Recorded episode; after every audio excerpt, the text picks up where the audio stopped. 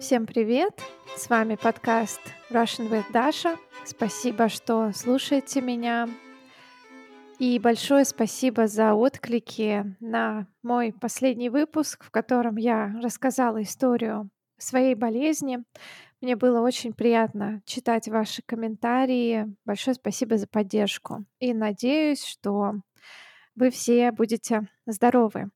И сегодня в моем подкасте гостья моя подруга. Ее зовут Валентина. Привет, Валентина. Привет, Даша. Я надеюсь, что у нас с тобой получится интересный выпуск. Да, я в этом уверена. Как лучше, Валентина или Валя? Ну, мой муж называет меня Валентина, а все остальные называют меня Валя. Поэтому как тебе удобнее? Хорошо. Раз уж муж занял Валентина, давай я буду, как все, называть Валя. А, Валя, скажи, пожалуйста, откуда ты и чем ты сейчас занимаешься? Ну, обычно, когда мне задают этот вопрос, откуда я, я отвечаю, что я из Краснодара, а, города, который находится недалеко от Сочи. Но это не совсем правда. Я действительно родилась на юге а, России, но в таком месте, которое называется Станица. А станица на юге — это такой а, небольшой город, в котором живет достаточно много людей, но они занимаются а, выращиванием животных. В станице очень мало заводов, а, и там обычно есть а, какая-то река, а, главная река, и очень красивая какая-то природа — вот в моей станице часто, например, останавливаются разные местные художники. Я сама а, ходила в художественную школу. Ну, наверное, это все, что я могу рассказать о месте, где я родилась. Да, и там очень тепло, там а, растет а, много фруктов, овощей, там весна начинается в марте, а не в июне, как в Питере, например. Да, в этом а, году точно. Очень поздно началась весна.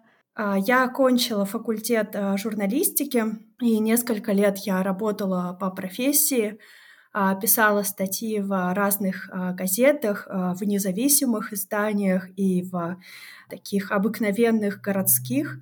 Но за э, время своей работы я поняла, что я не знаю, как это за рубежом, но в России, а, когда ты работаешь а, журналистом, ты должен а, защищать чью-то точку зрения, и она не всегда совпадает с твоей. Это такой момент. И второй момент, ты всегда транслируешь эту точку зрения. Я поняла для себя, что это не совсем честно по отношению к этой профессии, потому что в институте, где я изучала журналистику, нам говорили, что журналисты борются за чьи-то права, а, они работают а, во благо общества. Так что я решила уйти немножко из этой профессии.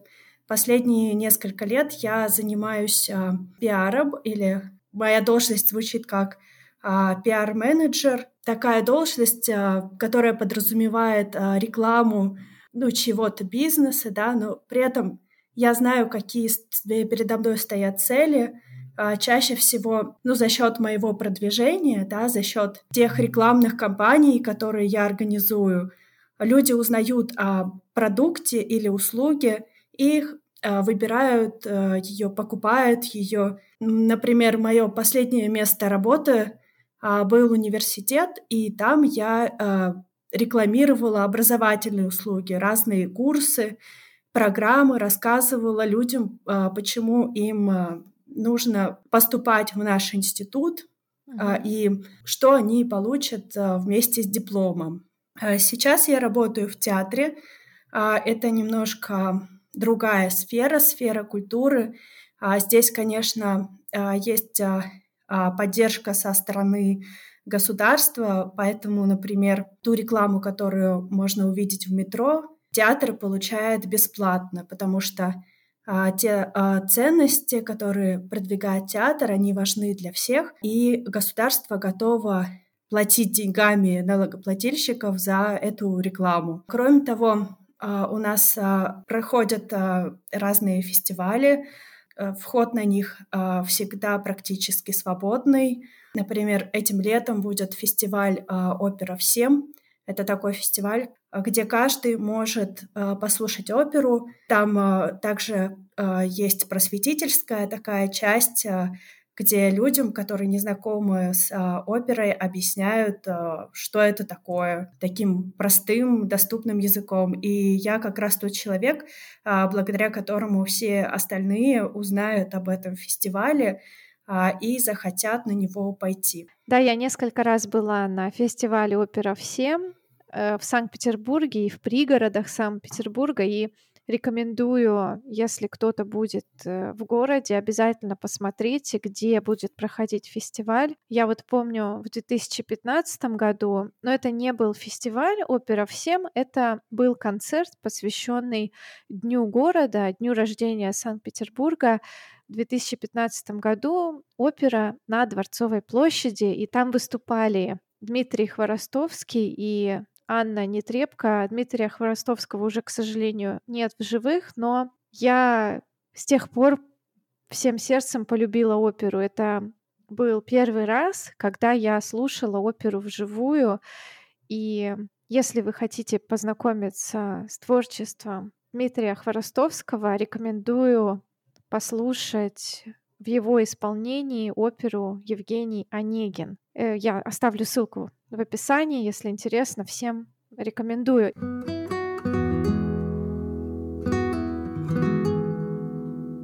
Ты интересную вещь сказала по поводу независимых СМИ.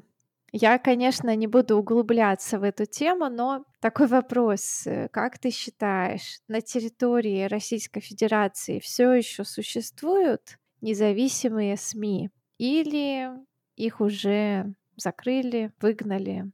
Ну, мне кажется, что они э, все еще существуют. Э, есть э, независимые региональные СМИ. Я знаю, например, э, что было такое СМИ в Пскове, в Норильске, если я не, ничего не путаю. Просто у них всегда была очень сложная жизнь, а сейчас я думаю, есть проблемы с финансированием, а, и большинство журналистов работают на энтузиазме. Угу. Ну, хорошо. Давай э, поговорим еще о том, э, чем ты любишь заниматься в свободное время.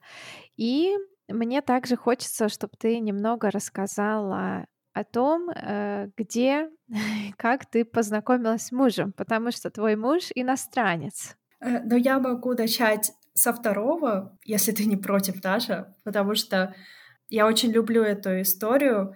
Мы познакомились а, с моим мужем а, в театре. Он а, из Финляндии, но так как я приехала с юга России, я очень мало знала про эту страну. Я просто знала, что Финляндия находится недалеко от Санкт-Петербурга, и на Аллегро туда можно очень быстро доехать.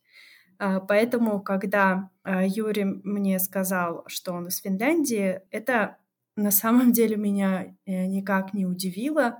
А, и весь вечер я общалась с его другом из Казахстана, потому что Казахстан был мне ближе и понятнее. Через несколько дней Юрий просто пригласил меня еще раз в театр, и у нас началась, как, начался какой-то марафон. А, мы посетили практически все театры Петербурга, потому что в ответ на все приглашения Юрия я тоже доставала какие-то билеты. И а, мне было очень интересно с ним, потому что Юрий очень хорошо владеет русским языком и увлекается русской культурой. Например, на нашем первом свидании я выяснила, что он знает намного больше рок-групп питерских, чем даже я, хотя я считала себя экспертом в этом вопросе. Также он очень много читает. Вот чтение — это тоже то, что нас объединило. Я просто обожаю книги, причем а не только там какие, какую-то классику. Я много читаю а, современных книг, а покупаю только те книги, где очень качественная бумага, а, такие иллюстрации, книги, которую редко можно найти. Например, а, у меня есть а, книги, посвященные творчеству Сельмы Лагерлёв. Я же правильно говорю ее фамилию? Эти книги издали давно, но они очень редкие, потому что они издавались для распространения среди людей с небольшим доходом и таких целях знакомства с со скандинавской культурой, и они все такие довольно зачитанные и потрепанные в таких мягких обложках, и мне они очень нравятся. Но также у меня много современных книг, которые сейчас э, просто как произведение искусства. Я иногда хожу по книжным магазинам в Петербурге, как по Эрмитажу, э, потому что ну, издательское дело сейчас, э, мне кажется, переживает какой-то невероятный подъем. Э, многие художники вдохновляются иллюстрациями там из 19-18 века, а есть те, которые придумывают какие-то свои стили и а при этом они умеют это все сочетать с текстами книг, и я вот очень люблю, когда а, то, что а, написано в книге, совпадает с иллюстрациями. А еще наш общий с моим мужем интерес — это удельное. Удельное — это такой а, блошиный а, рынок, кажется, по-английски это называется flea market, то mm-hmm. есть это место, где можно найти а, много старых вещей, и там, как на любом рынке, ты можешь предлагать свою цену. А, и я очень люблю торговаться. А, это прямо мое такое хобби, когда я вижу какую-то такую интересную вещь, я сразу говорю продавцу, что она там стоит, а, ну, какие-то копейки, очень мало. Продавец начинает со мной спорить. А я прошу его снизить цену. Вот, в общем, в итоге мы приходим к какому-то решению. У меня очень много вещей а, вот таких, очень, э, таких а, старых а, с историей, которые а, я нахожу а, в таких местах, как удельные. Да, например, э, Юрий коллекционирует э, иконы, часы, да, что еще? А еще у нас большая коллекция виниловых пластинок, угу. Книги э, и картины. Мы покупаем картины, но у нас есть э, такое правило, что когда мы приходим на такой рынок, э, мы никогда не берем с собой э, больше двух тысяч рублей. Две тысячи рублей в России это очень небольшие деньги, такие особенно сейчас, символически. И мы всегда стараемся покупать вещи, э, которые не стоят больше там 300 рублей. Мы ограничиваем себя а, очень сильно, потому что понимаем, что ценность всех этих картин, пластинок, она, может быть, э, превышает там все разумные пределы, да, а, эти вещи, безусловно, бесценны, но это, эта ценность не должна измеряться деньгами.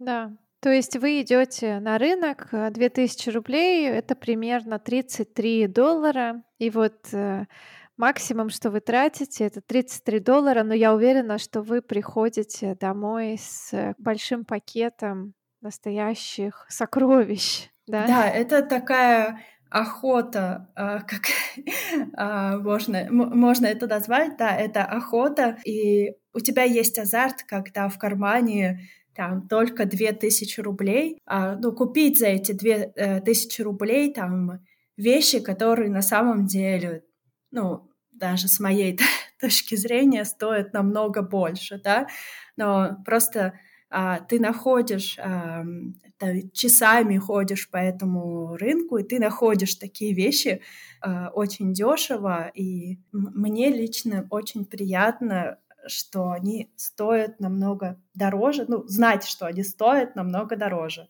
У меня есть видео на канале Russian with Dasha, а, об удельном рынке. Я тоже по нему один раз прогулялась, но нам надо будет как-нибудь вместе сходить, потому что я, конечно же, не такой эксперт, да и торговаться я не очень умею.